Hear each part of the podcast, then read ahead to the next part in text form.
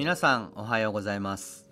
この放送は富山県白雪山善行寺よりお送りしています、えー、今回の本編にも出てきますが浄土真宗の修風には深く因果の道理をわきまえて現世祈祷やまじないを行わず占いなどの迷信に頼らないという一文があります。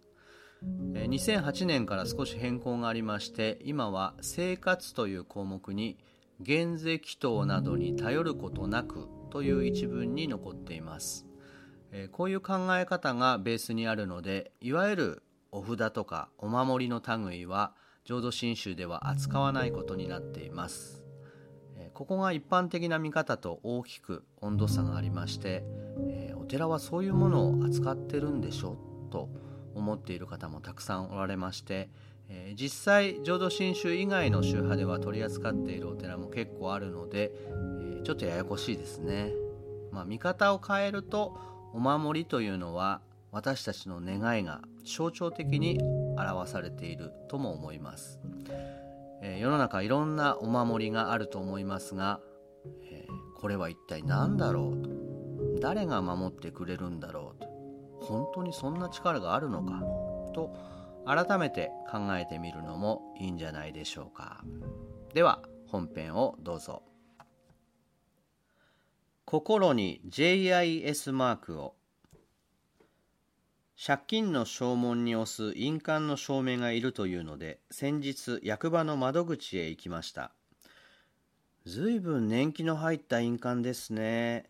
周りがひどく欠けていますよ。窓口の女子職員の方笑いながらこうおっしゃる。そういえば水晶のハンコで痛みがひどく周囲の丸がほとんどなくなっている。本当だこりゃぼちぼち新しいのにしなくちゃいかんな。そうですよ。今時こんな印鑑持ってる人少ないですよ。へえそんなもんですか。ええそりゃもう立派なものばかり。ほらあの開運って言うんですか？みんな縁起担いで1年に2度も3度もっていう人いるんですよ。なんと。お宅お坊さんだから聞いてみるんですけど、やっぱり印鑑一つで運が開けるなんてことあるんでしょうか？あなたはどう思います？さあ、そんなことないと思いますし、ひょっとしたらあるのかななんて。で、あなた印鑑を変えられたの？いいえ、まだ。それなら変えない方がいいでしょう。いや、いいも悪いもないけど、少なくとも印鑑を新しくして幸運が来るのはその印鑑屋さんだけじゃないかな。そういえばそうですね。私新しくするのやめとこ。儲かっちゃった。はい、証明書できました。というわけなんです。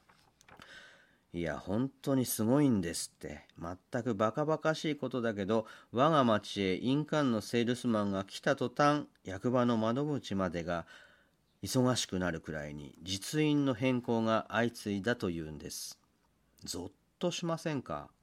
冗談じゃないよって言いたい。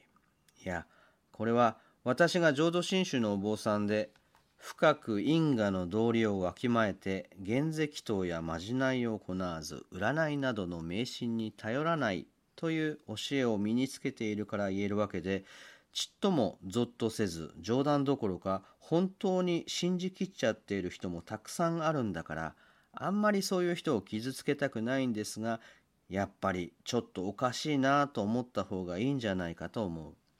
だってそうでしょう。ハンコはあくまでハンコであってあなたではない。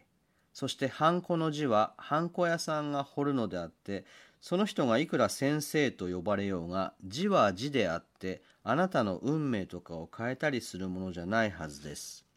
それが因果の道理というものでしょう。じゃないですか？運が開けるとか幸運がやってくるとか言って売り込んでくるのもハンコだけじゃなくていろいろありますね。表札とか掛け軸とかなんとかかんとかそういうものをお買いになるときはぜひ因果の道理に照合してみてください。それでうなずけるものなら構わないけどあら不思議なんて道理に合わないものがあったらなるべく近寄らない方がお得かと思います。